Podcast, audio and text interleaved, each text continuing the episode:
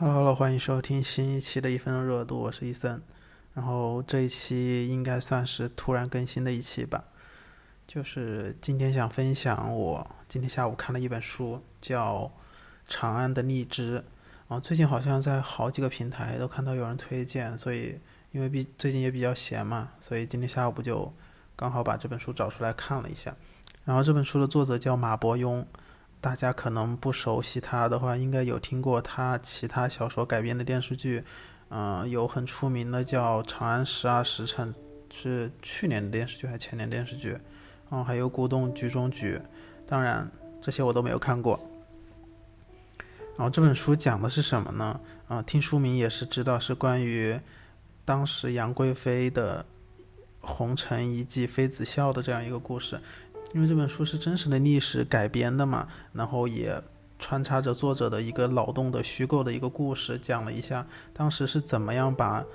在南方的荔枝给快马加鞭送到长安的。因为荔枝这种水果是很难保存的嘛，当时为了博贵妃一笑，让她吃到新鲜的荔枝。然后就因为这个东西，作者展开了一个脑洞，讲了一下当时是怎么样完成这个，呃，当时看是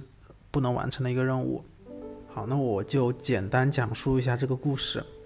啊，这个故事的主角是当时好像是五已经五十多岁的一个九品芝麻官，啊，叫李善德。我当时看这个名字的时候，我就一直一直。就是因为我看书的时候是不会念出来的嘛，我一直以为他叫李德善，李德善就和那个《一九八八》里面的那个那个人给重合了嘛。然后为什么说他是一个九品芝麻官呢？他是因为呃算术特别好，所以被封的一个官啊。因为官阶比较低，所以每个月的工资也非常少。开篇就是讲他在城外一个很偏远的地方去买了一个宅子。当时买房子还是要靠嗯当时的一个呃寺庙类似的地方去贷款吧，啊，当时贷了三百多三百多呃贯钱，当时那个那个人还误坑他，就是用复利给他计算，因为他算术比较好，他说，哎你我贷款都是应该算单利，你为什么给我算复利？然后那个人就立马就很尴尬，就给他重新签了一个字据嘛。这就说明，如果真老老实实，呃，上班是很难实现财富自由的。然后后来就是他因为那天买房子，所以请了半天假，下午才去呃皇宫去上班嘛。上班的时候，当时就四处蹊跷，所有的同事都对他非常的殷勤，就让他吃好的。啊，他当时就也喝了酒，突然同事就跟他说说，现在上面派了一个任务，说。啊，要让举荐他去，嗯，办这一这一次的贵妃的寿诞的那个荔枝的采购嘛，相当于是。啊，他当时也因为喝了酒，所以带着醉意就把那个东西签了。签了之后，因为呃仅仅一字之差，当时那个，哎，我就用现在的话来说吧，相当于是签合同上面的啊，写着荔枝煎，煎是那个。呃，煎蛋的煎，因为他们古代他们保存荔枝的方式都是用，呃，普通人家都是会用盐水去把荔枝给保存下来，就是泡在里面，它的那个保鲜期会长一点啊。但是进贡皇宫的就会用更加高级的手段嘛，就会用那一些蜂蜜类似的东西去把它浸泡，所以相当于是一种煎制的一种手段。然后他就签下了，签下来之后就拿着那个合同书，就回家的时候跌了一跤，然后发现那个荔枝尖的那个尖上面像相当于是像被人贴了一个小小块上面去了，然后摔倒的时候那个小方块就掉下来了，发现上面写的是荔枝鲜，就是说要让呃贵妃在六月初一的时候能够吃到新鲜的荔枝，但是新鲜的荔枝。大家都知道三天之内就会腐败，所以他当时就非常的慌乱，就立马就又去问他的同事，然后同事就矢口否认说当时就是写的荔枝鲜呀，如果是上面要有修改的话，会有那个改的印章。我发现就是古代就有这种就是修改要盖章的这种传统啊，然后他就很崩溃嘛，啊，就就说明大家签合同一定要仔细、仔细再仔细，不然就真的很容易被坑。因为我感觉天上不会掉下馅饼来，就同事突然给你释放善意，就事出有妖，你知道吗？然后后来他就去找他的两个朋友去说这件事情，啊，他那个朋友就一个是杜，我我现在记得，因为我今天下午看的嘛，我看的也很快，而且我看书不会记人名，就一个是杜甫，另外一个应该也是历史上的一个人物，就。就也不知道是真是假，因为他这本书就也带有一定虚构的程度嘛。然后当时啊，杜甫就给他讲了他之前一个故事，就是说，嗯，他之前在呃也是流流流浪，就是到了一个乱葬岗，然后遇到一个士兵，士兵给他啊遇到了一个老兵，然后老将吧，应该之前上过战场的，就给他讲了一个故事，就是说他。在战场上，就是真正遇到敌人的时候，才会立马会激发他的那个潜能，就是平时可能不会释放出来的。所以说，呃，这个事情就不要让他现在立马放弃，因为他当时接到这个任务，离六月初一还有四个月的时间，说你一定要先去试一下，然后你不试的话，直接等死也是肯定不会有好解好的解决办法。然后他就说，那就试一下，他就。启程出发去，嗯，去岭南嘛。当时文中说的是岭南，应该就是广东这一带盛产荔枝的一个地方。然后去准备当地实地考察一下。然后里面还有一个插曲，我觉得印象很深刻，因为他们，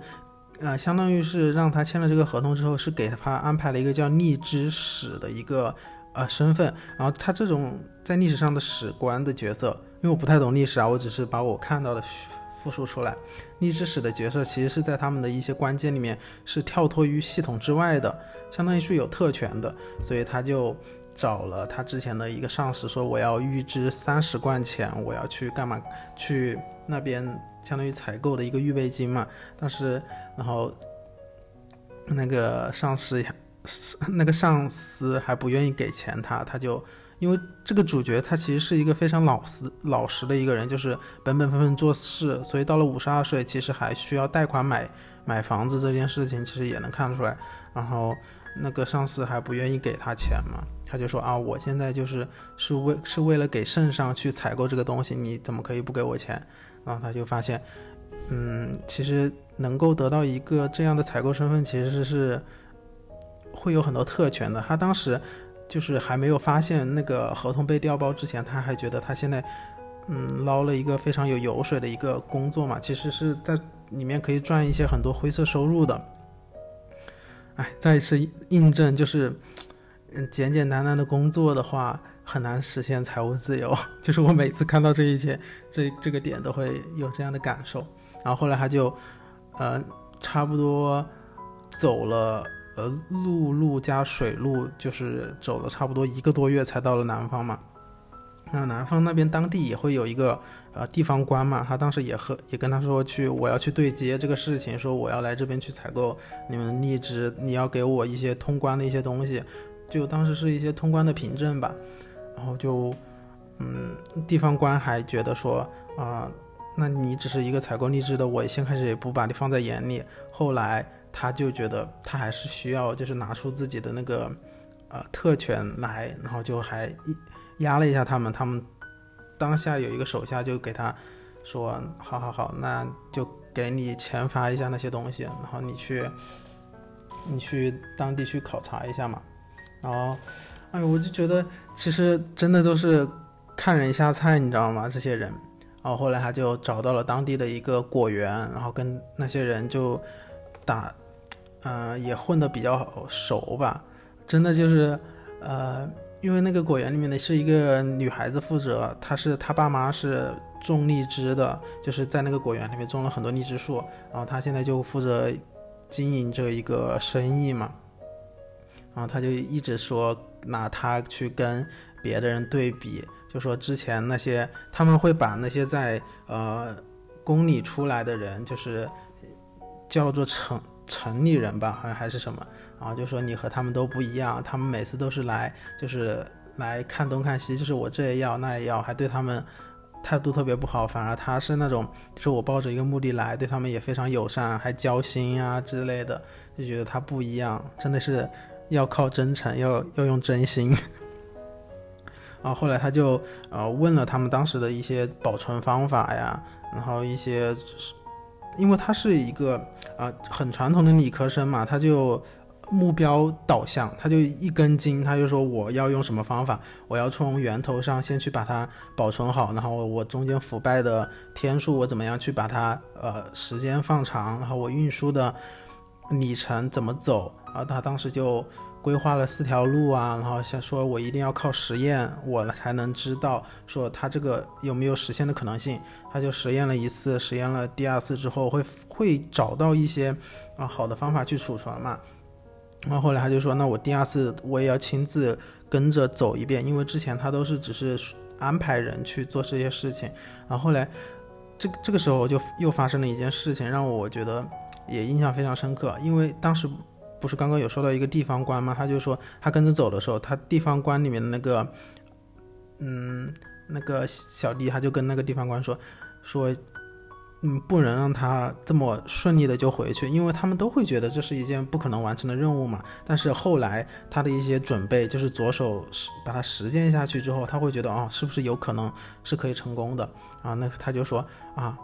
就是想在半路把他暗杀掉。暗杀的原因，我当时其实没看之前，我也没有想到。他就说，那如果让他回去了，然后完成了这件事情，那如果上面会不会怪罪他们这些地方官？就是说，呃，本来这件事情是可以完成的，那你们是呃不愿意去做，还是不能做？如果是不能做的话，啊，那他们是情有可原的。但是你如如果有人把这件事情做到，那是不是就可以印证说，那那是他们不愿意做这件事情？我当时是就脑袋就灵光乍现，就突然说哦，就是没有想到这一点。我我想当时那个主角李善德也没有想到这一点嘛，所以中途也有遇到他被他们去在半路去暗杀的这个事情，但是中间也有也克服掉了嘛。然后后来回去之后啊，又遇到一件又很棘手，因为回去之后他其实也是一个关键比较小的，而且相当于。采购荔枝这件事情，对于只是对于说那贵妃的诞辰那一天的一个事情，所以当时的一些呃宫里的一些官官职有官职的一些人都不愿意去配合他，他他能够解决说我路运输或者是保存上的这件事情，那如那其中一些通关的一些啊便利啊，或者是一些中途的一些打点呀这些东西，其实都需要上面给他支持的，但是都不愿意去给他支持。然后后面就会遇就遇到了一又遇到一个小人，啊是一个宦官，就说啊，那他当时因为写了一个，相当于是写了一个策策策划嘛，就是说一直在各个地方找，然后各个地方都踢皮球，说那你去找别人，去找他们给你拨付啊款项，或者是找他们给你打通关系之类的，都不愿意。然后后来就遇到一个宦官，然后宦官就把他的那个呃策划书给骗走了。然后后来他遇到朋友之后，朋友就跟他说，你你怎么能？随随便便就相信他呢？他说：“嗯，如果你一个人把这件事情完成了，但是你又没有表明说那些其他人有在支持你背后这些东西，当时就因为这个感觉学到了一个新词，叫和光同尘，就是就让我又能够引申到我在呃职场中或者是之前的生活中遇到的一些事情吧，就是。”好像一直觉得自己勤勤恳恳把自己手上的事情做好，然后给到啊最上层的人看到我的一些工作能力或者是工作结果之后，好像就无所谓。但是，这中间就是社会面上和人打交道的这些弯弯绕绕，真的是非常多。因为刚之前也有说过，我觉得他是一个非常典型的一个一根筋，或者是呃大部分理科生的一个逻逻辑思维吧，就是我。为了把这件事情完成就 OK 了，其实中间一些所谓的打引号的人情世故啊这些东西，他其实都不太懂。我后来也是又机缘巧合就结识了一个是身份更加高的一个人嘛，那当时就是相当于直接给了他的一个令牌，嗯，就是让他说拿着我的令牌，然后中间的一些一些呃物质上的帮助，一些人员上的帮助，呃，那你直接拿这个就行了，但是也不给他一分钱，对吧？就好像是用某种权利去强迫别人说，嗯，说那你要配合我做件这件事情。然后后来他他就拿着令牌，就是更加方便。嗯，但是其实这中间的很多一些垫付的一些薪资，其实是在每一个地方的一些驿站呀，或者是一些配合他的人自己垫付的嘛。因为上面叫你做个事情，你不可能说，那你先给了钱，然后我再去做这个事情，肯定我是为了垫付。然后垫付之后，后来回来之后也是，呃，只剩下一个多月的时间了吧。这中间也是经历了非常多的呃坎坷，然后那些地方官呀什么的也没有太配合他，然后真正到了运输那一天，又临时也出现一些岔子，就是好像不到最后一最后一刻，事情总是不会按照非常顺利的一个事情去发展嘛。然后大家也知道历史，历史上这个荔枝还是新鲜的送到了杨贵妃那里嘛。但是他回去之后，他把他在路上啊遇到的一些就是，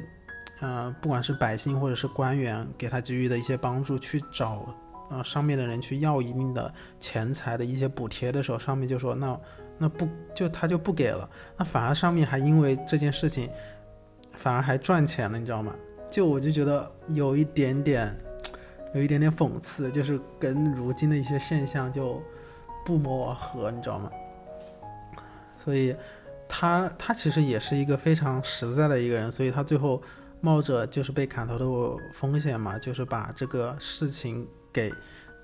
之前给他支持的那个给他令牌的那一个人说了，然后他当时就非常生气，就还把他打成重伤啊之类的啊，最后。因为中间也是有人为什么要让贵妃去，呃，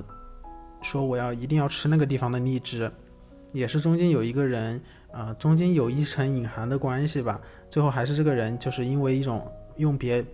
一种别的方式去让他得到了一种呃救赎，然后最终最终的惩罚就是让他们全家又流放到岭南这一个地方。因为最开始他和那个啊，不是前面有说的那个。呃，荔枝园的那个呃女女孩子就是关系会比较好，刚好就流放到那边了嘛。然后大家学过高中历史就知道，就是呃一骑红尘妃子笑的第二年吧，就发生了安史之乱嘛。然后后来他不就被流放到那边之后，本来是可以因为这个荔枝使臣的这个事情给他升官的嘛，然后或者是让他另一年继续去做这个事情，然后后面反而这个因祸得福。就是让他相当于是流放到了一个地方，过起了普通人的生活嘛，啊，这个故事就相当于是完了。我就觉得其实就是一个非常简单的一个故事，然后这本书其实也很薄，也就两百多页，然后我下午就花了两个多小时的时间就把它看完了。为什么突然想说一下这个？就是包括我前面有说到的，就是中间。呃，在官场上发发生的一些事情嘛，因为我我这个人是平时很嗯很少会去看这种历史类的书籍，然后这个书籍又觉得它有说是一个非常脑脑洞大开的一个故事，去描述了这样一个荔枝运输的一个过程嘛，其实也我觉得是也有一定的科普，就是这个荔枝是怎么能够更好的去保存它呀之类的。当然，我们如今是有啊所谓的什么啊。快递呀，什么运输这种手段能够吃到这种新鲜的荔枝，但是但是在当时其实也是一个啊不得了的一个挑战，而且为了运输这样一个荔枝，其实是在中间的很多环节里面，其实是会花费一个地方一个月的一所谓的俸禄的的这样的金额。当时在运输的时候也会用啊冰块呀之类的啊，也会跑死很多马呀，甚至有很多人在这场。运输的途中去丧失生命，其实是非常奢靡浪费的嘛。但是你也能够从这个，我不知道算不算真实的一个历史过程中去得到一些，就是当下的一个普世的一个经验。就像我前面说的，就是啊，不要，嗯，不要一个人觉得我。把目标完成了就行，反而是与人打交道的那部分就是最难的，要什么所谓的和光同尘之类的，就是那我能，我就算是把这件事情干成了，也要让，嗯，旁边之前没有干成的那个人，就是有一种体面，能够有一个台阶下吧。然后中间的一些很多权力的关系啊，又非常复杂。我真的觉得做官真的要有一百个心眼子，就是。不然你真的是就是会在那种宫斗剧，嗯，里面活不过第一集的那种感觉，就是随时有一个坑挖给你。你说了一句话不对，你上报了一条消息，呃，没有按照啊所谓的隐形的潜规则，我觉得就真的随时丧命。这可能这个主角有所谓的主角光环嘛，就是很多事情就是发生了，但是也有一种巧妙的东西给解决了。我我我前面也有说到，说是其实我对历史这方面的著作其实也。很少有感兴趣吧，因为一直总觉得说啊，历史的这些东西好像离我们很远，就是我不能从那个上面得到一些直接的某种啊生活呃体验或者是共情上的一些一些东西给到我。但是我之前也有一直有看到别人说，所有的事情发生其实是一个轮回的，就是你如今发生的一些事情，其实是是在历史上有相同的一个呃。体现的，但是有时候很难有一个这样的兴趣去看这件事情。那反而这本书，其实我觉得带给我的就是，他用一种，呃，非常，我不知道算不算营销，就是非常新鲜的一个视角，就用一件很小的运输荔枝的这样一个过程，就是会拉动人去说，那我。把这个书看下去，而且这本书在描述的时候，其实很多时候其实是类似有半文言文的那种，不是纯纯像我们如今那种白话小说一样。其实刚开始看这种小说，其实还是会有一点点的那种。就是你看完一句话，就是你知道大致的意思，但是那你如果一个字一个字的认真去看的话，就会觉得很枯燥。所以我下午看的时候，其实我就是一目十行，就是我大致知道这这段话讲的是什么意思就 OK 了啊。其实还是关注于在故事的内核本身吧，就是总能在一个故事里面，你能够提取到一些嗯，能够引申到生活中的一些例子吧。所以我还请，其实如果大家。嗯，很难去看历史小说的话，其实是可以通过这样一个小说去，啊，作为一个切入口去看一下吧。而且这本书也是今年十月份刚出的，还挺火的。我在豆瓣上搜的时候，其实他写的是这一周的热门虚构类图书嘛。嗯，因为他打着旗号就是说我用真实的历史去夹杂着一个脑洞去展开的这样一个故事嘛。而且我当时啊，我觉得这本书里面很。一直在强调权力的这个东西嘛，不管是他在啊自己官职里面上级的那个权利，然后中间就是各个地方的一些权力上的一些，嗯，这叫什么？也不能用勾结吧，就是权力上的一些阶级等级，然后让人总觉得啊，原来真的有权就是我想干什么就干什么。然后我也有看到豆瓣上有一个人说到说，那为什么你呃？贵妃想要荔枝这件事情，会单独作为一个非常重要的事情去把它行使下来，